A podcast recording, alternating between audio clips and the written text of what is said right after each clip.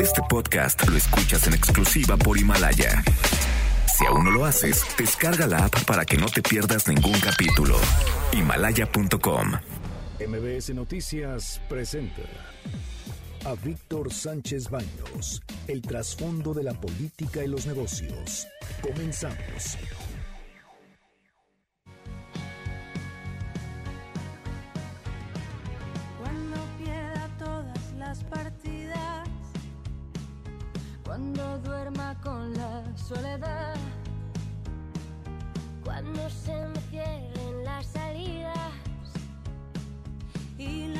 Noche no me deje en cuando siente miedo del silencio, cuando.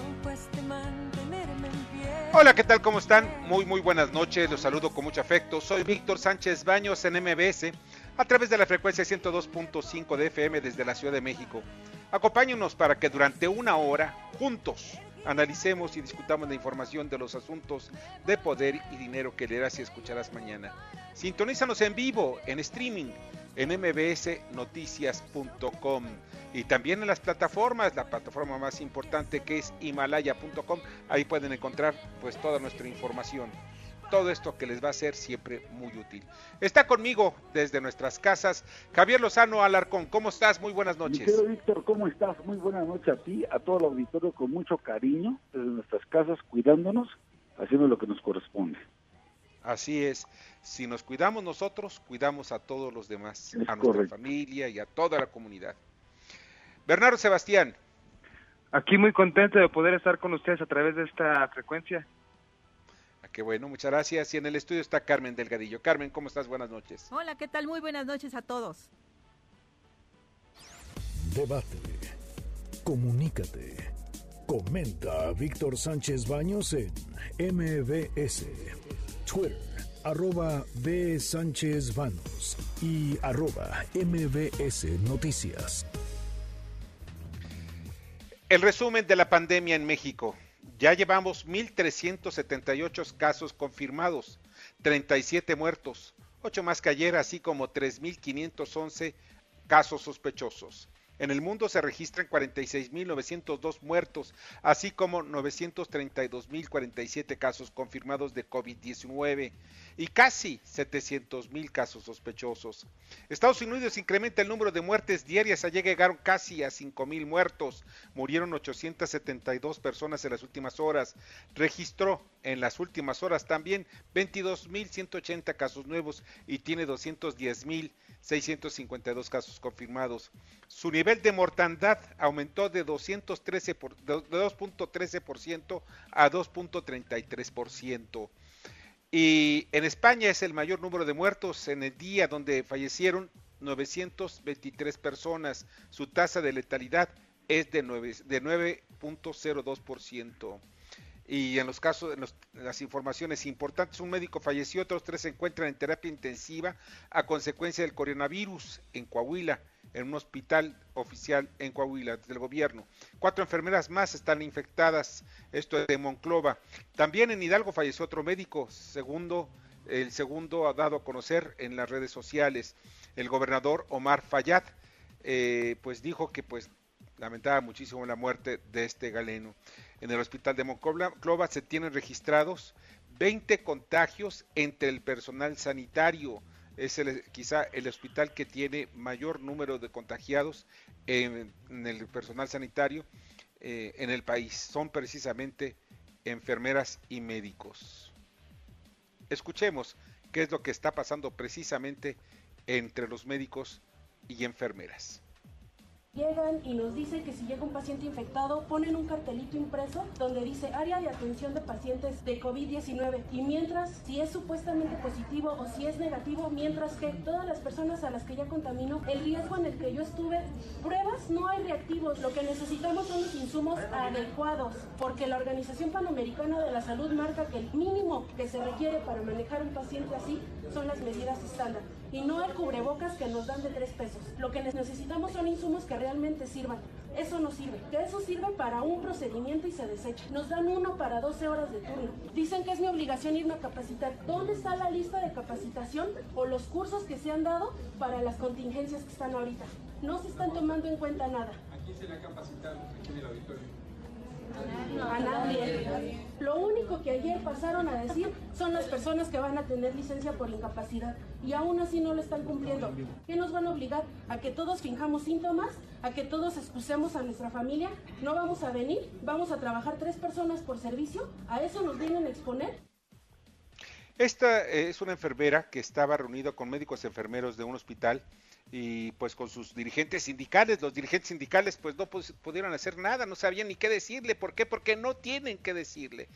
Y no sé cómo ven ustedes, Javier y, Bernardo, pero pues no hay ni tapabocas, no hay guantes, no hay este batas, no hay nada. esto es criminal, Víctor, esto es criminal. Es negligencia criminal. Porque son gente que está dando la vida por atender la vida de los demás. Y lo mínimo que están pidiendo es el material necesario para protegerse, ¿verdad? Por la cercanía que tienen a esta contingencia.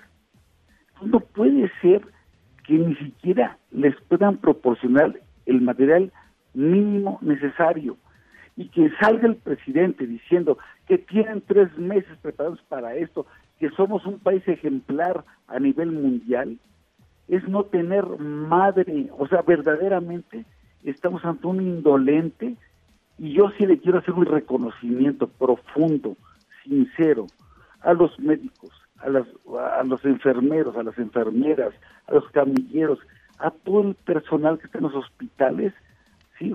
en la vida para salvar otras vidas, porque estos indolentes no les importa lo que les está ocurriendo.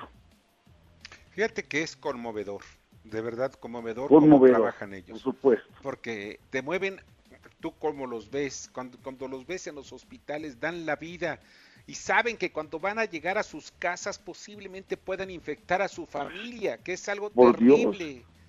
Y pues es triste, es triste que no le estén dando nada. Pero todos los días estamos viendo las imágenes en los periódicos, en los medios de comunicación, en la radio, televisión, estamos escuchando y viendo cómo hay manifestaciones de los médicos, enfermeras, diciendo no tenemos con qué atenderlos, no tenemos con qué protegernos.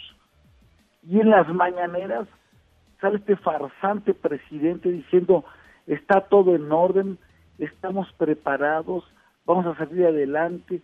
O sea, son dos mundos diferentes, son dos realidades, nada más que la realidad, la de veras, la gente se está muriendo en la del otro, es una fantasía.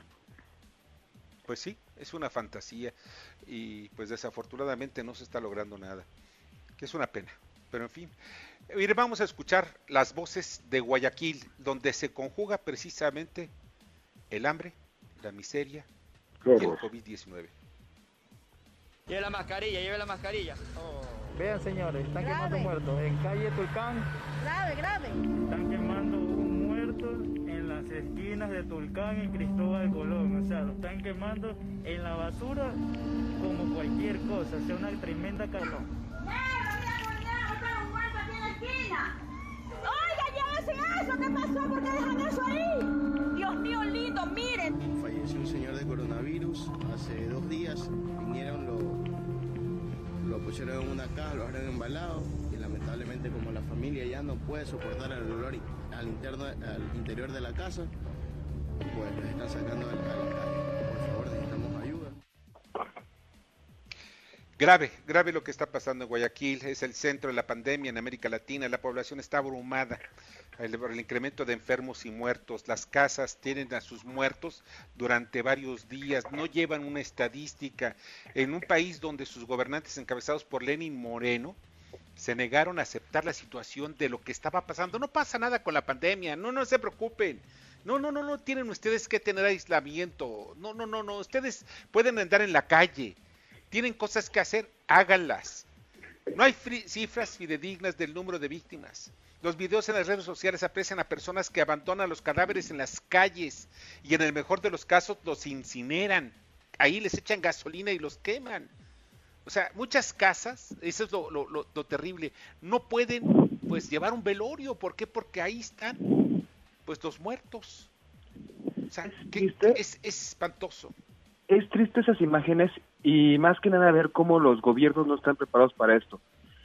Posiblemente mañana por la tarde lleguemos al millón de enfermos, lo cual es un número alarmante y muchos podrán pensar, pero en comparación con la cantidad de seres humanos que hay, sí, pero la letalidad que está manifestándose en los países que tenemos pues este sistema pues médico tan decadente y la verdad los doctores están haciendo las cosas, están haciendo milagros y maravillas con lo que tienen, porque lo que hacen es puro amor al arte, muchos no reciben ni siquiera el pago justo por lo que hacen, pero es triste y es aterrador, porque no solamente es en, eh, en Ecuador, también pensemos que lo que está haciendo ahora Trump de mandar fuerzas a, a Venezuela, también es importante. Venezuela es un país en el cual no tienen ni aspirinas. No sabemos los números que hay allá de gente que también está enferma y cuántos muertos van por la cerradía de la información y por el control que tiene el gobierno pero tenemos que darnos cuenta que alrededor del mundo no solamente es México el que está teniendo una pelea difícil contra este coronavirus. Económicamente vamos a ver que las, las economías pues en desarrollo son las que no tienen el dinero para poder hacer frente. Muchos vemos país, vemos estados como Nueva York que pide ayuda por la falta de recursos, por la falta de doctores, por la gran cantidad de carga de trabajo que tienen los mismos sistemas médicos. Y aquí en México no le podemos invertir en esto que es lo básico como tapabocas, como termómetros, incluso hasta paracetamol para, las para los enfermos y para unos doctores, porque no creo que se sientan bien. Muchos trabajan a pesar de a pesar de sentirse mal, porque saben que de sus manos está la vida de personas inocentes y personas que también se esfuerzan todos los días por sacar mejor, sacar lo mejor de su país. Así es. Pues mira, ya está en la línea telefónica y le agradezco muchísimo a Sonia Vargas desde Guayaquil, Ecuador. Ella es periodista de, y pues vamos a platicar precisamente la información que tienen desde Guayaquil. ¿Cómo está Sonia? Muy buenas noches. ¿Cómo están? Buenas noches. Gracias por la invitación. Al contrario, te agradezco a ti que nos hayas respondido la llamada telefónica. Sonia, ¿qué es lo que está pasando? Lo, que recibimos eh, en varias partes del mundo, en México incluidos, es una escena dantesca, es, es, apocalíptico lo que está pasando en Guayaquil. No sabemos cuántos muertos, es porque estuve yo buscando alguna información oficial, no se sabe cuántos muertos haya en Guayaquil, pero las escenas son terribles. Bueno, efectivamente, eh, cabe eh, recalcar, estimados oyentes del país mexicano que nos escuchan desde acá de Ecuador, principalmente desde Guayaquil, eh, se ha visto evidencias de que existen efectivamente también videos, imágenes que no son precisamente captadas de la ciudad de Guayaquil eh, se ha investigado, se han generado las autoridades competentes de que se trate de videos efectivamente falsos de grupos políticos.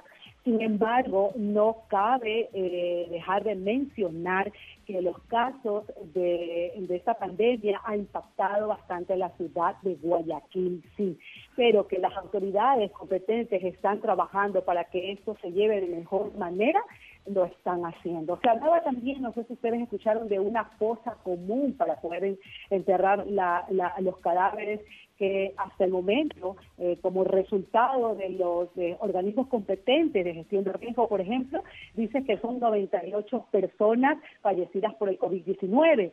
Sin embargo, se eh, evidencia de que hay un incremento, un incremento de cadáveres, pero de que está siendo debidamente esto eh, controlado para poder enterrar en los cementerios generales de la ciudad de Guayaquil.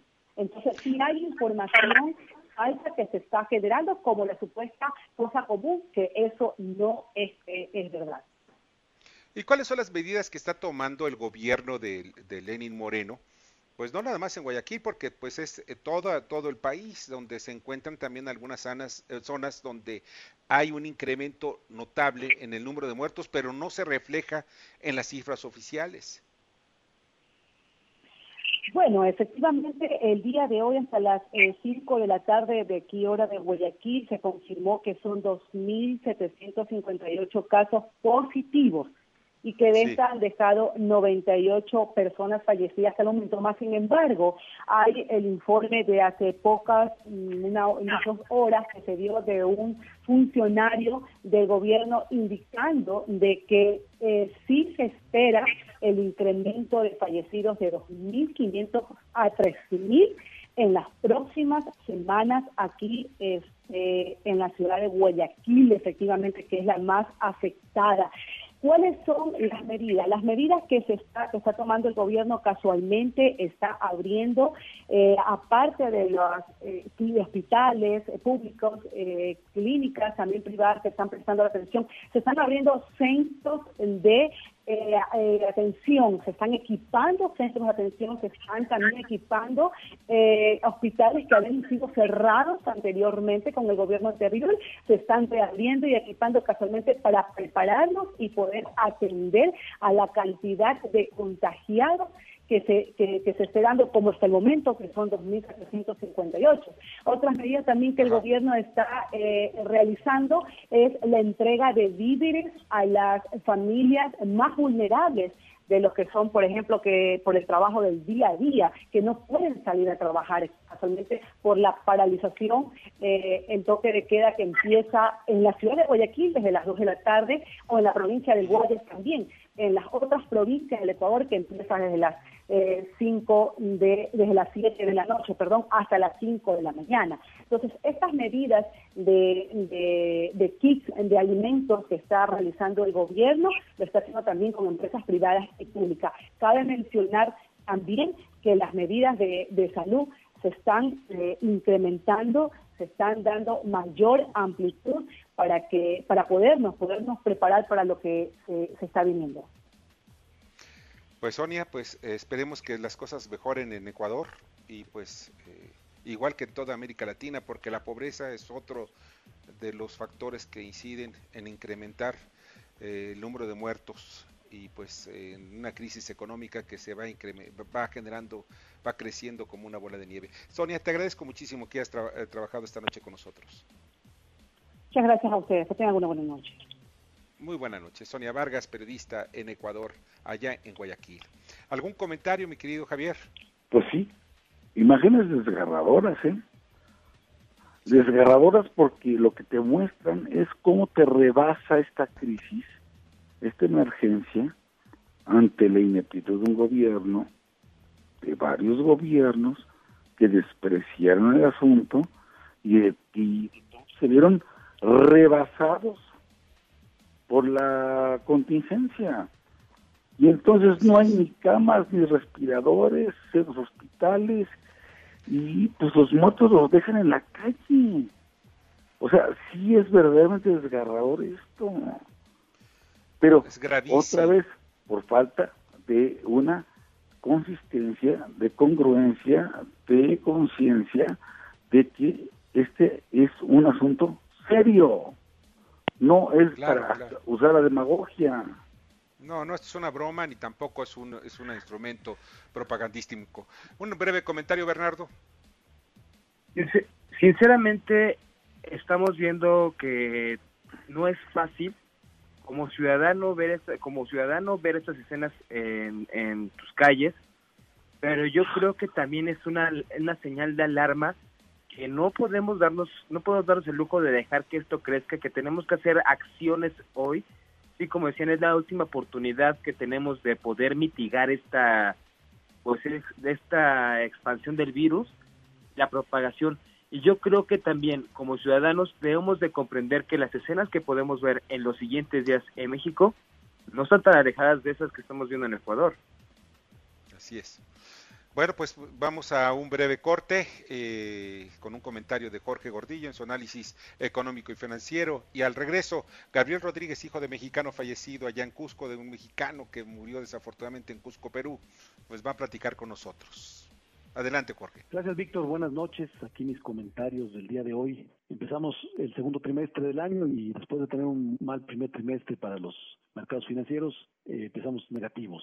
En esta ocasión, muy influidos por las previsiones o las declaraciones que hizo el presidente de Estados Unidos, Donald Trump, respecto al virus, el presidente de Estados Unidos dijo que las próximas dos semanas serán muy dolorosas. Por supuesto, tuvo un impacto en los mercados este grado de, de declaraciones que hizo. Los efectos del coronavirus aún son inciertos y no se vislumbra el final de las medidas de confinamiento. Las previsiones económicas ya son muy negativas y los inversionistas mantienen todo el nerviosismo. En ese sentido, la reacción de los mercados ha sido desfavorable a las cifras económicas que se dieron a conocer el día de hoy en Estados Unidos. Vimos caídas en el empleo estimado por las empresas privadas, y vimos también una posición negativa para los pedidos de compra en el sector manufacturero. Eh, la buena noticia es que no fueron tan malos como nos esperaba el mercado. Lamentablemente la decisión o las declaraciones del presidente de Estados Unidos generaron el tono negativo en los mercados. Localmente la agencia de calificadora crediticia HR Rating se cortó en un escaño la calificación de deuda soberana de México de A menos a 3B más. Todavía estamos a tres niveles por arriba del grado especulativo o el grado de inversión ante el deterioro del panorama económico y financiero del país por la pandemia del coronavirus que estamos viviendo.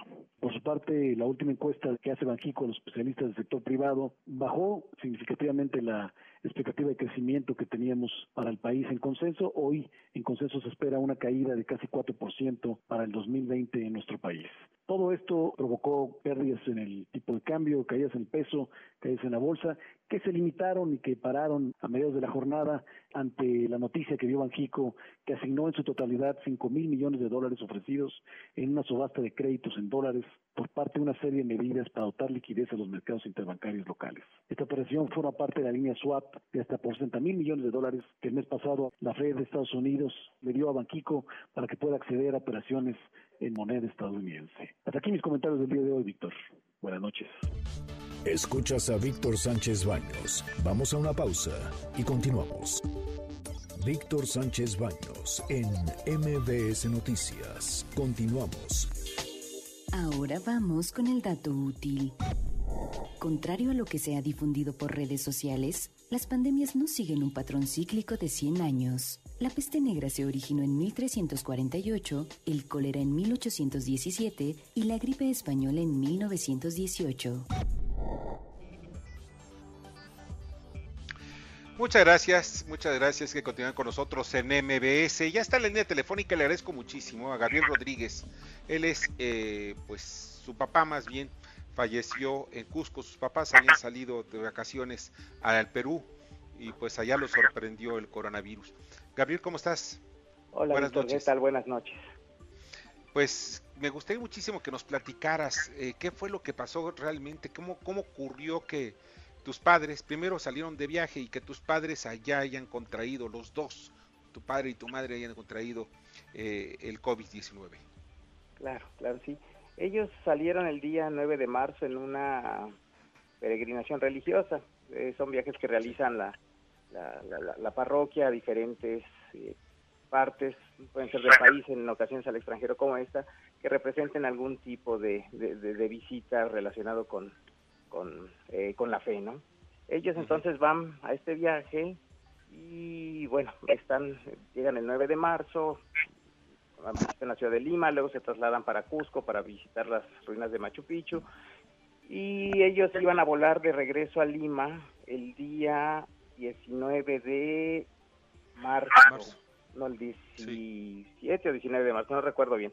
El caso es que a ellos les agarra o les toma de la, la restricción de movilidad que decreta el, el, gobierno de Perú estando en Cusco y ellos entonces son eh, son eh, instados a permanecer en las instalaciones del hotel junto con el grupo que iba con, con ellos. Era un grupo de 25 personas en total.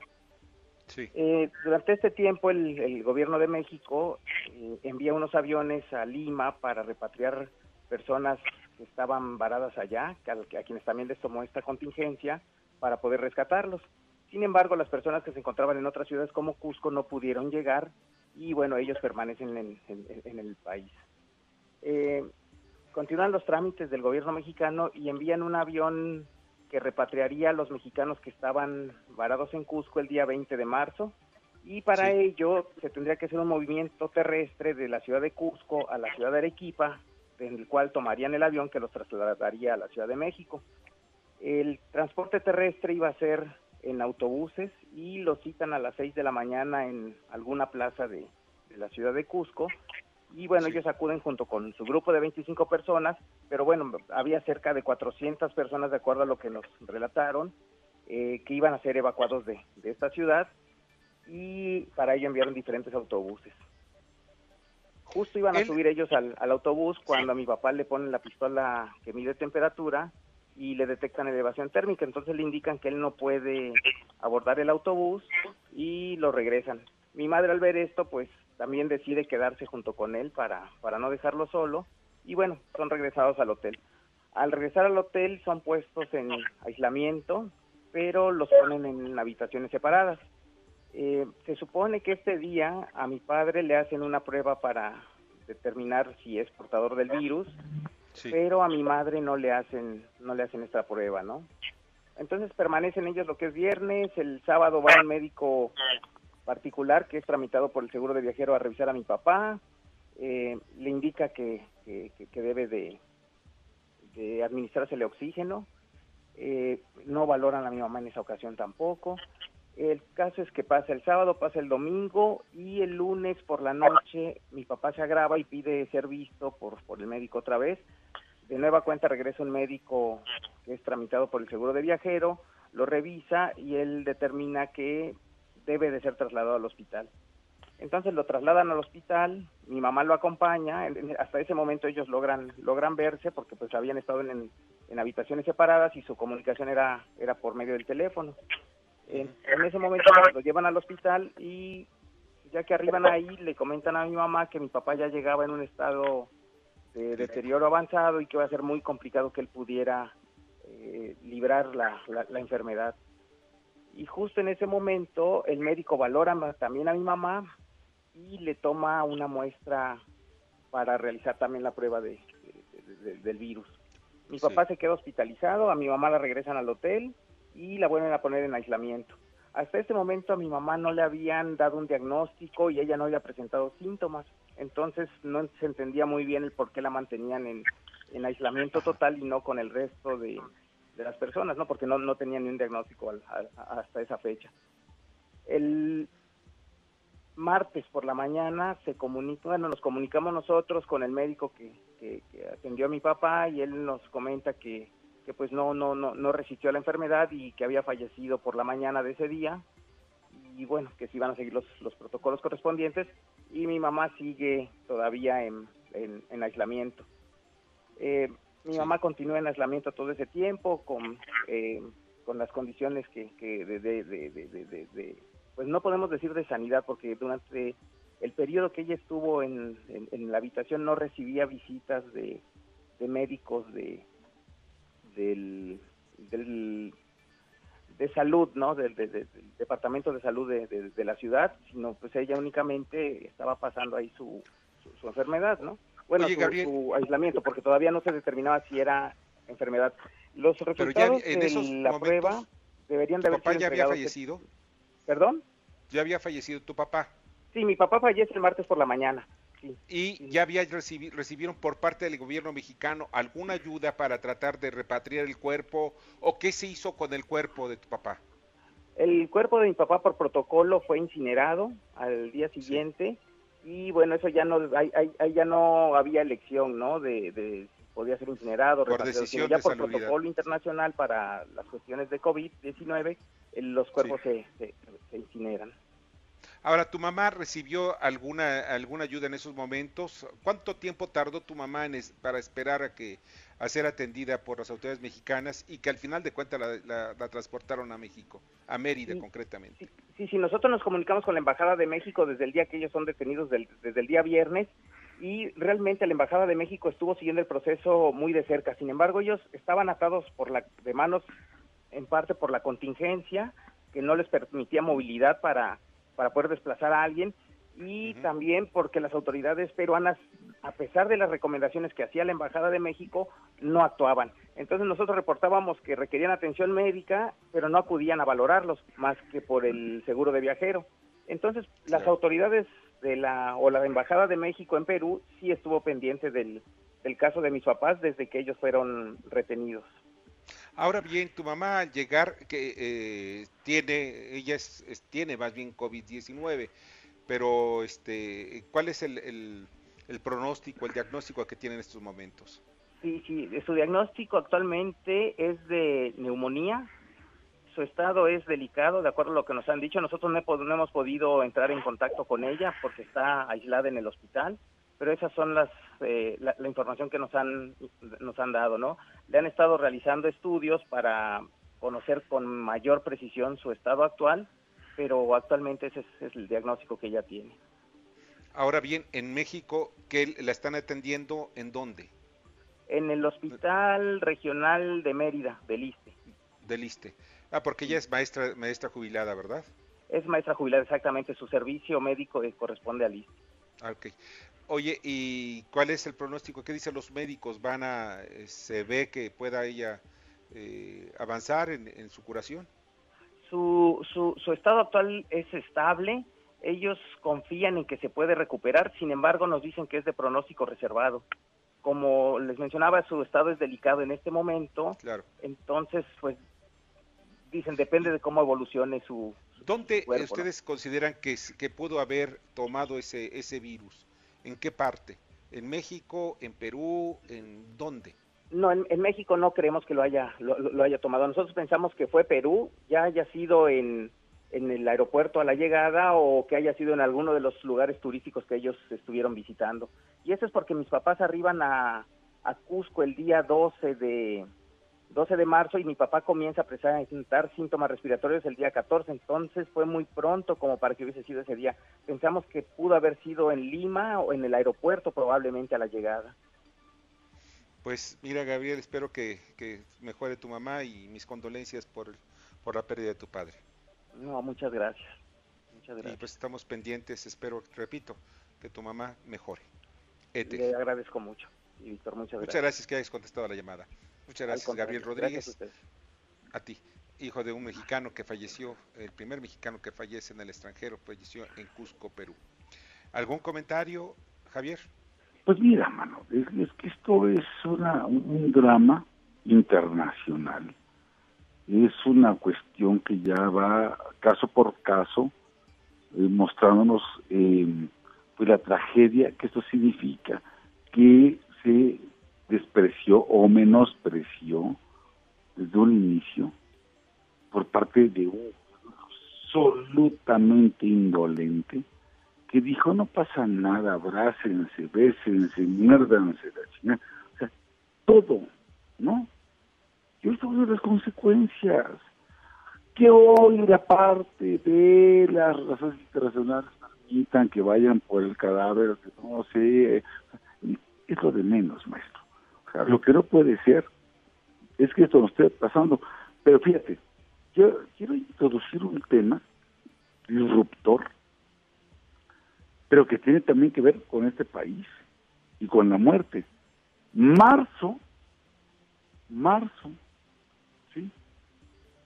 De este año se convierte en el segundo mes más violento en lo que va de la administración del presidente López Obrador, según las cifras oficiales pues que tenemos del sistema de seguridad pública. Bueno, se cometieron un promedio de 83 homicidios dolosos al día. Entonces, ¿de qué se trata? Las, su sana distancia no está funcionando para los delincuentes. Se siguen matando. El homicidio sigue al alza. Entonces, no hay un solo indicador, Víctor, un solo indicador en economía, petróleo, tipo de cambio, esto, violencia, salud, en lo que digamos, vamos mejor. Y este señor se sube un avión a Oaxaca, avión comercial, mientras estamos en contingencia, en emergencia, que no tendría que ser emergencia, sino contingencia sanitaria, ¿sí? Dice, ahí, ahí, ahí vamos, porque el país tiene que seguir. ¿Qué es esto? Pues sí, sí tienes razón, mi querido, mi querido O Javier. sea, es, es- es de verdad. ¿Qué es esto? Así es. ¿Qué te parece si vamos ahorita a un corte y a nuestro regreso vamos a platicar con Sergio López, quien es titular de la Autoridad Investigadora de la Comisión Federal de Competencia Económica? Eh, y antes vamos a su comentario de Richard de Grisha Reiter, quien es eh, representante del Partido Demócrata en México. Adelante, Grisha. Pues muy buenas noches, aquí Grisha Raeter con Democrats Abroad. Pues esta semana el vicepresidente Mike Pence buscó culpar a los Centros para el Control y la Prevención de Enfermedades y a la misma China el miércoles cuando se le preguntó por qué Estados Unidos había tardado tanto en aceptar la magnitud de la pandemia del coronavirus. Según el vicepresidente, ellos no actuaron de manera contundente porque habían sido los chinos y el mismo CDC quienes les habían dado indicaciones de que todo estaba bajo control. Todo esto cuando en múltiples ocasiones los medios americanos e internacionales le informaron a Trump que si no tomaban medidas habría serias consecuencias. Hoy se habla de decenas, si no es que centenas de miles de muertos y millones de infectados además de una catástrofe económica de magnitudes no vistas desde la Gran Depresión de 1910. A esto el vicepresidente republicano Pence no dijo más que la realidad es que podríamos haber estado mejor si China hubiera sido más comunicativa. Por otro lado, el Congreso americano aprueba un paquete de apoyo económico de 2 trillones de dólares, que en español equivale a 2 millones de millones de dólares, con cheques por familia americana promediando los 3 mil dólares por familia. Ayuda que aunque no fue su idea, se le atribuirá al presidente Trump. Aunque él no hizo absolutamente nada por ayudar al pueblo americano, los electores sin duda creerán que es él quien hizo algo por sacarlo de la miseria y el resultado se ve en sus niveles de aprobación, que dependiendo de la encuesta están entre 50 y 60%.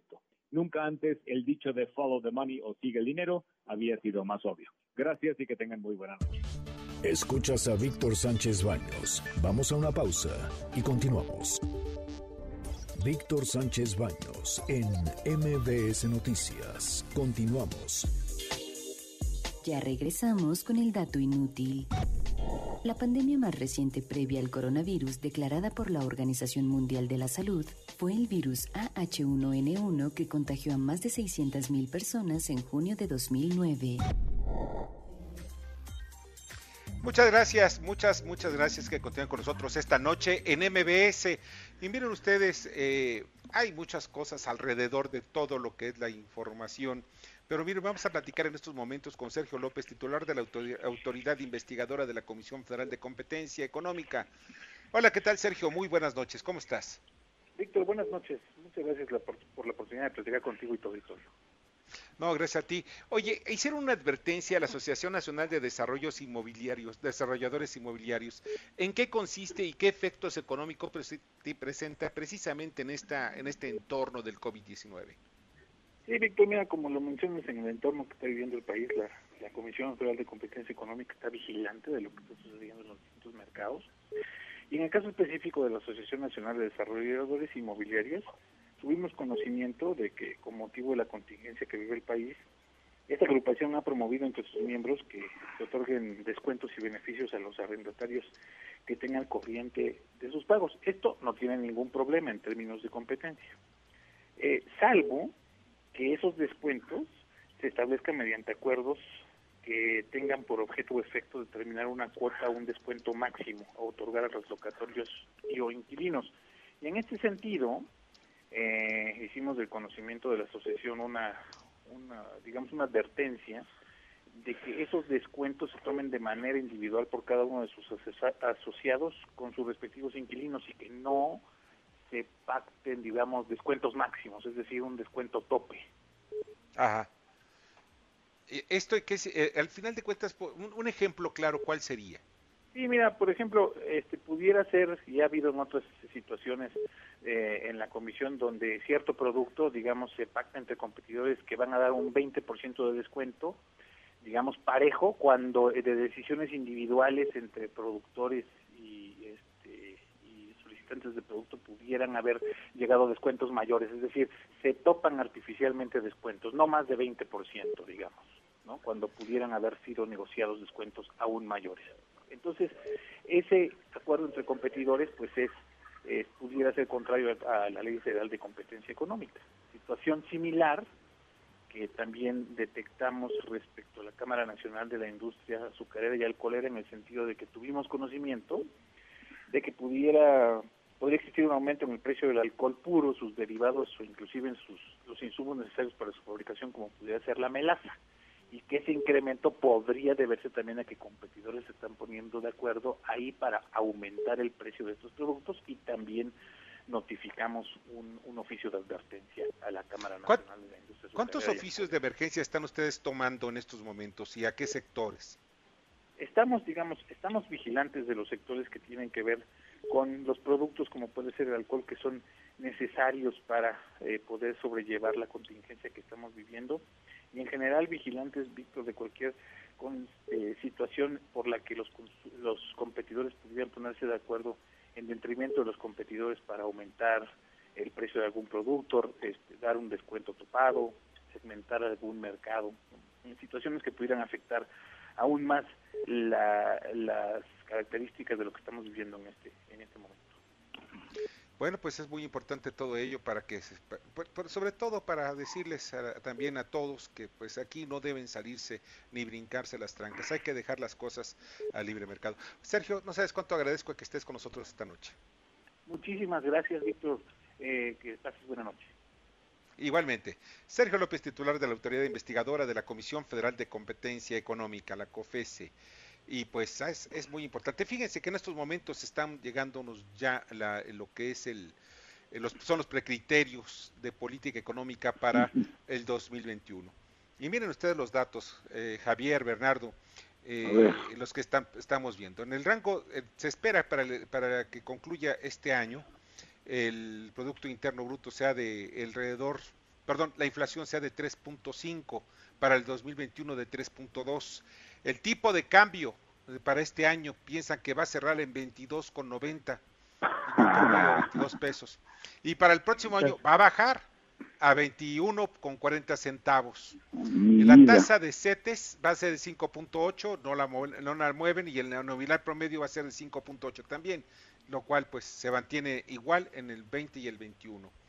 La- eh, estamos hablando también que el, el- cuanto a todos los demás que son los gastos, lo- los, los, los este, los combustibles, el gas natural se mantendrá casi con un ligero aumento, de apenas, bueno, un ligero del do- eh, El petróleo, Todo el petróleo de canasta eh, se espera el precio promedio eh, que sea para este año de 24 dólares y para el año próximo de 30 dólares.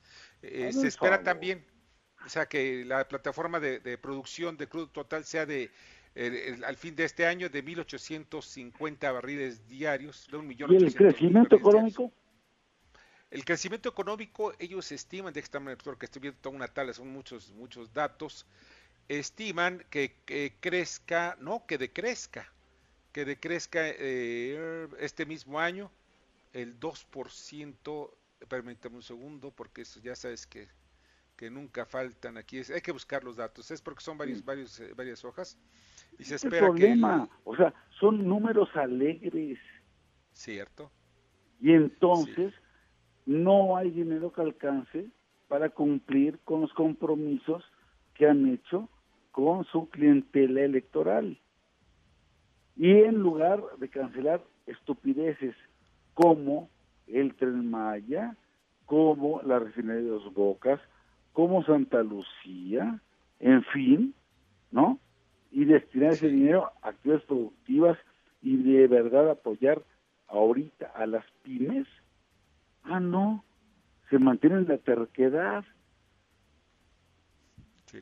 Fíjate que aquí está estableciendo un cre- va a ca- caer la economía, eso es lo que cree precisamente el gobierno, la Secretaría de Hacienda en nuestros precriterios, caer 3.9%, es una pérdida importante, y para el año próximo va a tener un crecimiento, un ligero crecimiento apenas de 0.1. Con esas consideraciones se estima que los requerimientos financieros ascenderán a 4.4% del PIB y que pues va a registrar también un déficit del 3.3% del PIB, que es, es muy pequeño, eh, pero de todos modos sigue siendo eh, pues un déficit que podríamos darnos el lujo de tener un déficit en estos ver, momentos ya para tratar de sacarle En estas condiciones, el déficit no es importante.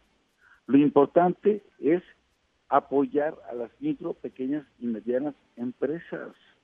Lo importante es sacar adelante al país. Si te endeudas, es con cualquier familia, carajo. O sea, te endeudas un poco y tienes un déficit, ¿sí? Entre tu deuda y tu patrimonio y tu activo, perdón, ¿sí? Porque lo necesitas. Pero tienes capacidad de pago para adelante. ¿A quién carambas le importa si tienes un superávit fiscal? ¿A quién? Además no vas a tenerlo, porque además no vas a tener o sea, ingresos sobre el impuesto de la renta, sobre el IVA. No, se le van a caer todos los ingresos. Claro, y el IEP lo vas a alcanzar por la gasolina. Pues sí, van a tener que aumentar. Pero el petróleo. Sí. Por amor de Dios, en 15 dólares. Fíjate que en el petróleo yo pienso que va a tener un pequeño repunte y quizás sea importante y están poniéndolo bajo para después tratar de hacerle un ajuste a fin de año, ya en los criterios ya reales que presenten ante el Congreso de la Unión. ¿Qué te parece? Vamos a un corte, un corte y regresamos. Pero antes del corte vamos también a la responsabilidad social corporativa con Kimberly Zafra. Vamos. Gracias, Víctor. Muy buena noche. Te comparto que Prosa fue distinguido con el Premio País a los Innovadores Financieros en las Américas de FinTech Americas por México por el lanzamiento de ThinkSpace, el primer marketplace de soluciones tecnológicas de colaboración entre bancos y empresas FinTech en el país. Un desarrollo de Gleans, el brazo de innovación de la empresa de servicios bancarios. Hasta aquí la responsabilidad social corporativa, Víctor. Gracias y que tengan muy buena noche. Escuchas a Víctor Sánchez Baños. Vamos a una pausa y continuamos. Víctor Sánchez Baños en MBS Noticias. Continuamos. Continuamos con el dato feo. Las pandemias anteriores al COVID-19, que fueron el AH1N1, el VIH, gripe de Hong Kong, gripe asiática y gripe española acabaron con la vida de 84.018.500 personas según datos de la Organización Mundial de la Salud. Muchas gracias, muchas gracias. Te agradezco muchísimo, Kimberly Zafra, y gracias que están con nosotros en MBS. Y pues hay mucha información todavía. El día de hoy el precio del petróleo se cotizó en 10.61, 10 dólares con 61 centavos, el nivel más bajo desde 1999. La bolsa mexicana pues tuvo una ligera ganancia de 0.98% y el Dow Jones cayó 4.44. El dólar se está cotizando en 24 pesos con 63 centavos. Y vamos a las columnas político-financieras que leerán ustedes el día de mañana en los periódicos diarios de la Ciudad de México. Y vamos precisamente, déjenme ver porque aquí tenemos esto con Mauricio Flores. Adelante, Mauricio. ¿Qué tal? ¿Cómo estás, Víctor? ¿Qué tal? ¿Cómo están todos, amigos? Mauricio Flores, gente detrás del dinero, periódico La Razón. ¿De qué viene mañana? Mañana les voy a platicar de un evento esperanzador. Quizás no sea el mejor momento, pero sí es oportuno. Se trata de que la Comisión Federal de Prevención de Riesgos Sanitarios, la COFEPRIS, ha entrado en relación con la industria farmacéutica nacional, esta con la que se peleó en los últimos 18 meses. Afortunadamente hay un acercamiento, sí, urgente, para hacer frente no solamente a la pandemia de coronavirus, sino también para otros problemas, otras enfermedades que nos están atacando. Así que mañana los detalles, gente detrás del dinero, periódico La Razón. Muchas gracias Mauricio, pasa muy buena noche. Adrián Trejo. Amigos, ¿cómo están? Buenas noches. Finalmente el presidente de la República delineó lo que será su programa de rescate financiero, entre comillas, en el que no habrá ni condonación ni facilidades para el pago de impuestos, no habrá tampoco inyección de capital a las pequeñas y medianas empresas, porque él dice que primero son los pobres. Esta lógica no la entendemos porque si no se mantienen las fuentes de empleo, pues los pobres serán los más afectados primeramente. Que tengan ustedes buenas noches, no salga de casa. Que no salga de casa, es cierto, Adrián. Julio Brito. Fíjate que adelantándose a los mercados al señalamiento del presidente Andrés Manuel López Obrador de que no habrá apoyo fiscal a las empresas grandes, el peso continuó devaluándose y cotizó en 24.75 pesos el dólar, a la vez que la agencia HR Rating recortó la calificación de la deuda de Pemex debido a que consideran que el gobierno federal apoyará a la industria petrolera, este y otros temas en nuestra columna Riesgos y Rendimientos que publicamos en la crónica de hoy. Muchas gracias, te agradezco mucho Julio. Liel Arellano. Víctor, ¿cómo te va? Buenas noches. Resulta que tenemos un enfermo muy grave, ya pues prácticamente agónico, y al ir a toda prisa la ambulancia choca. El paciente muere y entonces resulta que les da por culpar al choque de la ambulancia. Es lo que está pasando en nuestro país. Ya veníamos con una enfermedad terrible, con una crisis económica terrible. El COVID-19, bueno, pues fue el choque algo que se puede culpar, pero que no necesariamente ha sido el origen del problema. Esto y más en estado de los estados de tu servidora Lilia Arellano, en las redes sociales y en los diarios del interior del país. Muchas gracias, Lilia. Pasa buena noche. Rogelio Varela. Muchas gracias, Víctor. Buenas noches a todos. Los ratings en la televisión abierta crecen a partir del confinamiento que genera el coronavirus. Mañana en corporativo en el Heraldo de México. Muchas gracias, Rogelio. Te agradezco muchísimo. Paco Rodríguez.